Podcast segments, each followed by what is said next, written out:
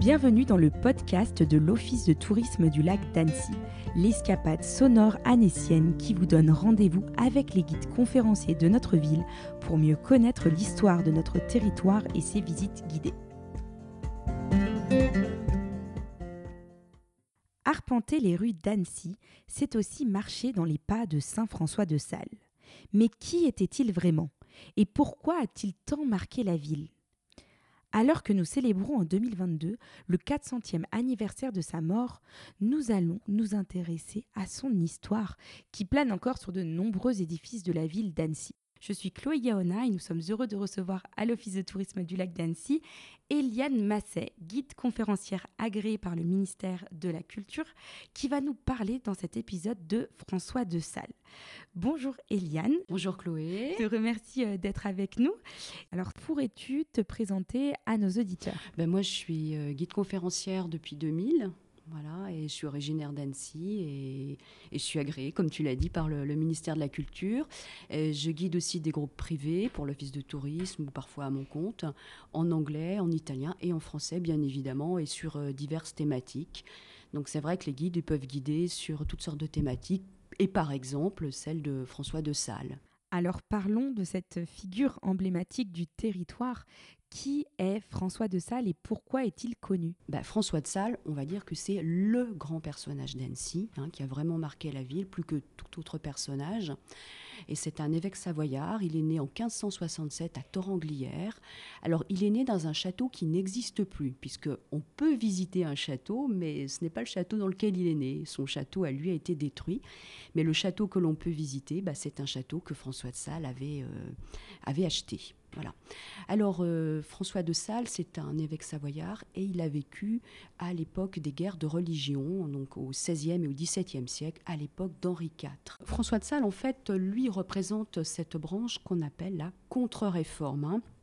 Alors peut-être un petit rappel pour ceux qui ne savent pas ce qu'est la contre-réforme, bah, c'est tout simplement euh, la réaction de l'Église catholique face au protestantisme. Hein. Toute une série de mesures ont été prises et François de Sales va les incarner et surtout il va les faire appliquer sur euh, ce territoire. Alors avant la naissance de François de Sales, peut-on définir le territoire euh, d'Annecy? Alors on, bon, on était bien dans l'ancien duché de Savoie, mais avant, d'être le duché de Savoie, Annecy, c'était le comté de Genève. Voilà. Donc, euh, à la mort des comtes de Genève à la fin du XIVe siècle, euh, eh ben, Genève a fait partie de la Savoie. Le duc de Savoie s'est emparé de, ce territoire.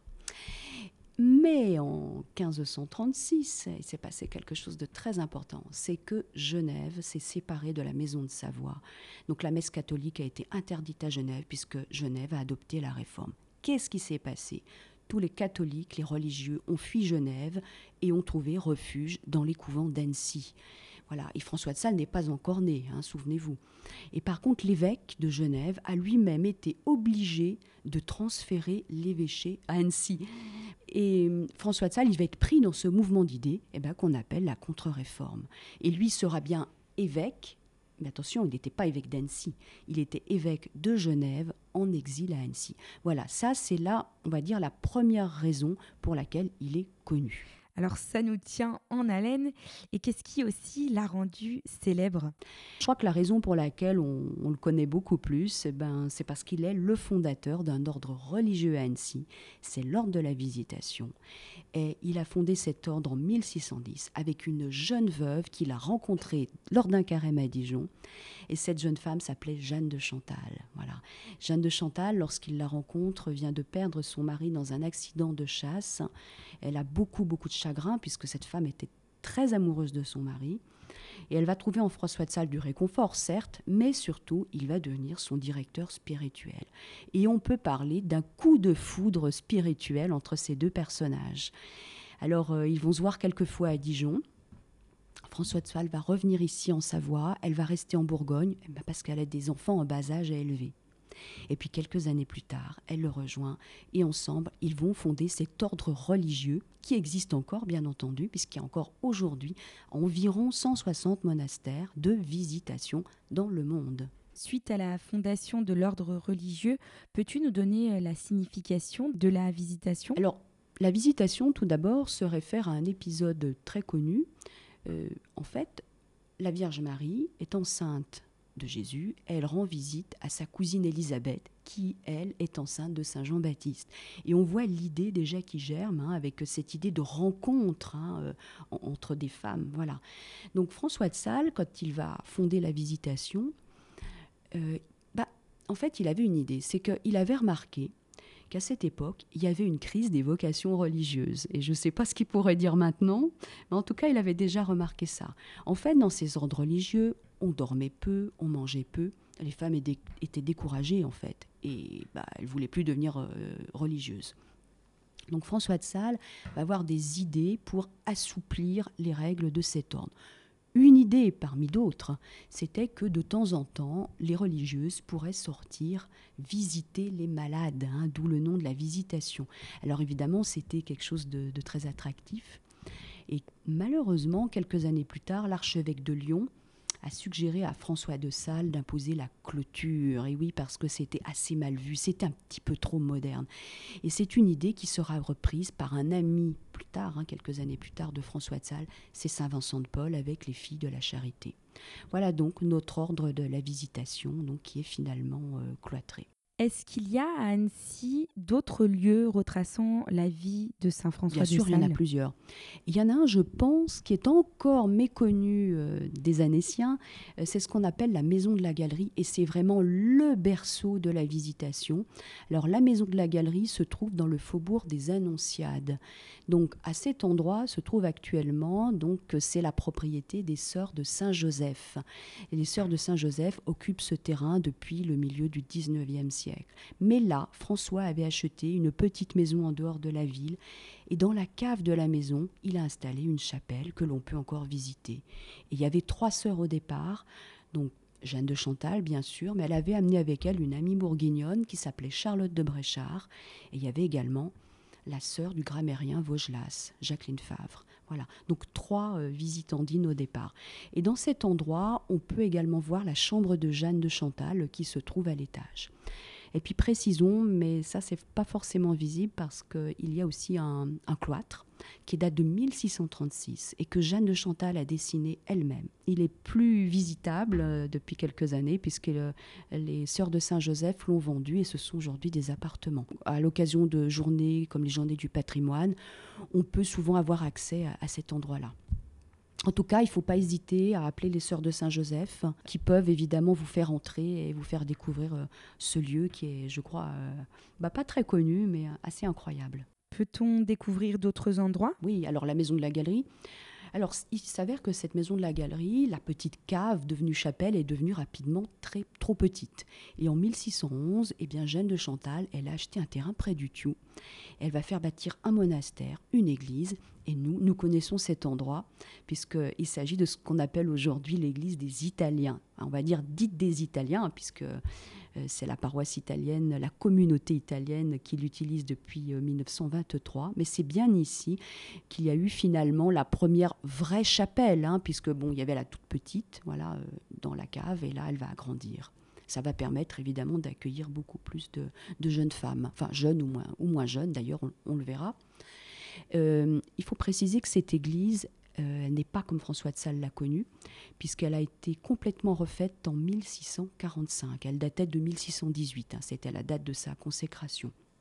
Alors, ce qui veut dire que la façade que nous voyons aujourd'hui, bah, François de Sales, il ne l'a pas connue. Voilà, ça devait être une façade beaucoup, beaucoup plus simple. Et puis, l'intérieur est très différent également, puisque malheureusement, cette église a été euh, détruite, euh, voilà, complètement.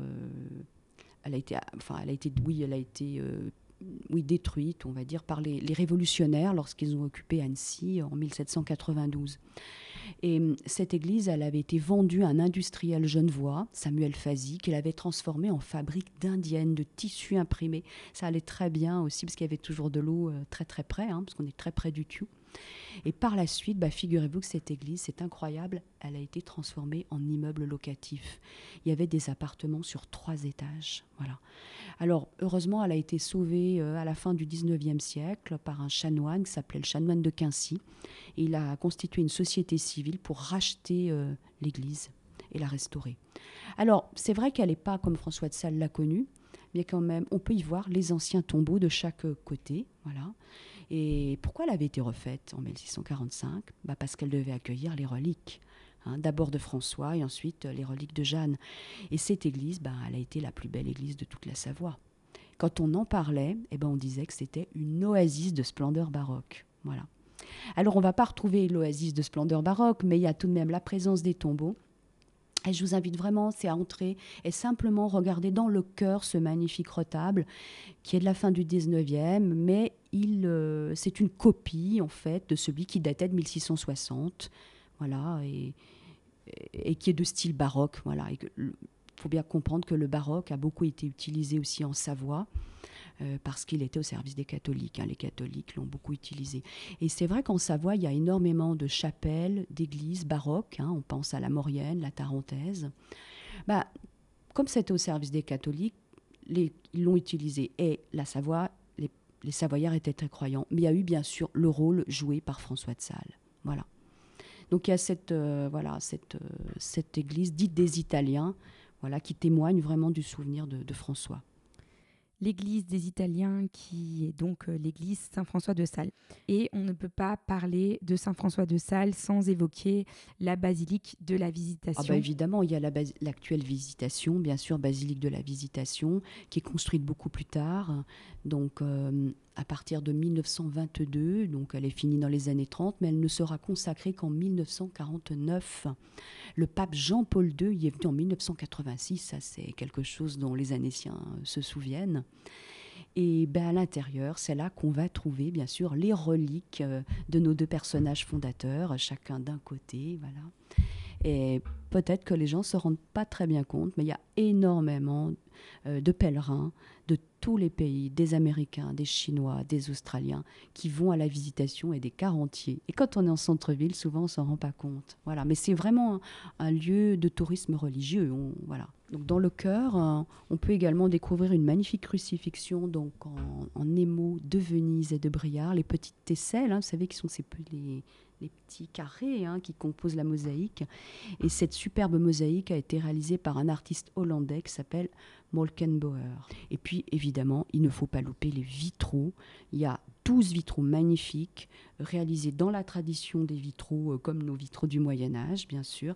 Ils ont été posés entre 1941 et 1952. Et 6 racontent la vie de François et 6 racontent la vie de Jeanne. Voilà. Petite précision, il faut commencer donc par euh, le cœur et voilà, pour avoir la vie des deux personnages, pas commencer par le fond de l'église, mais bien commencer par le cœur et redescendre pour découvrir ces six vitraux donc de, chaque côté. La visite de la basilique hein, qui est libre. Complètement. Et justement, est-ce qu'il est possible de réaliser une visite guidée sur François de Sales? Bien sûr.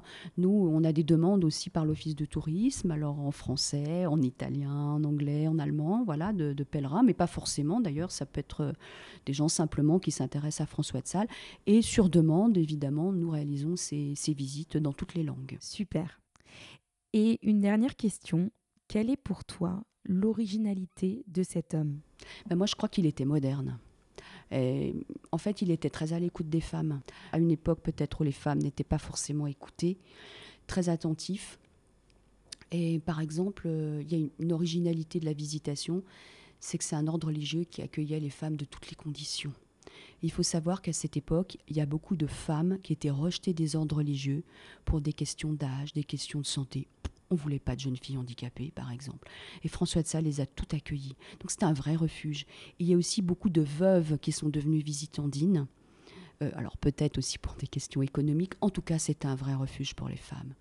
Et puis des fois, on se demande pourquoi les femmes allaient dans les ordres religieux. Bah, des fois, c'était par choix, des fois non. Mais quand c'était par choix, ça pouvait être euh, pour échapper à un mariage forcé, par exemple. Euh, ça pouvait pour avoir, aussi pour avoir accès à la connaissance, aux livres.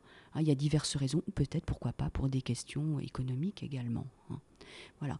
Alors, euh, quand François de Sales est mort, eh bien sûr, c'est Jeanne qui a pris la direction, euh, bien sûr, de, la visitation, c'est important de le dire, et elle a fondé de nombreux monastères, au XVIIe siècle.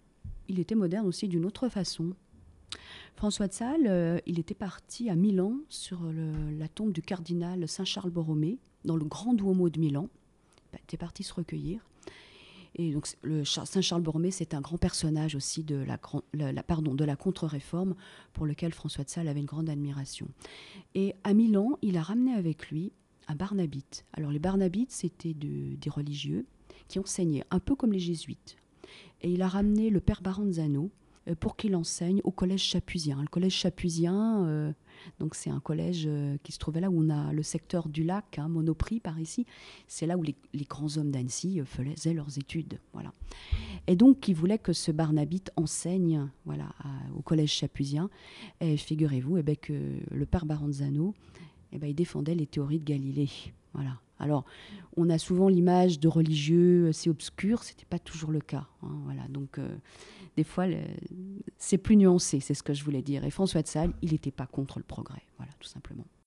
Merci beaucoup, Eliane, d'être venue aujourd'hui à l'Office de tourisme pour nous livrer toutes ces informations sur euh, Saint-François de Sales.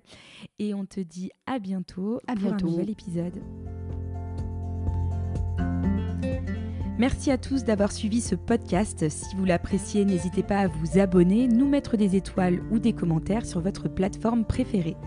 Retrouvez l'intégralité de nos épisodes sur notre site lac-annecy.com et sur notre chaîne YouTube Lac Annecy Tourisme. À bientôt dans la destination Lac Annecy.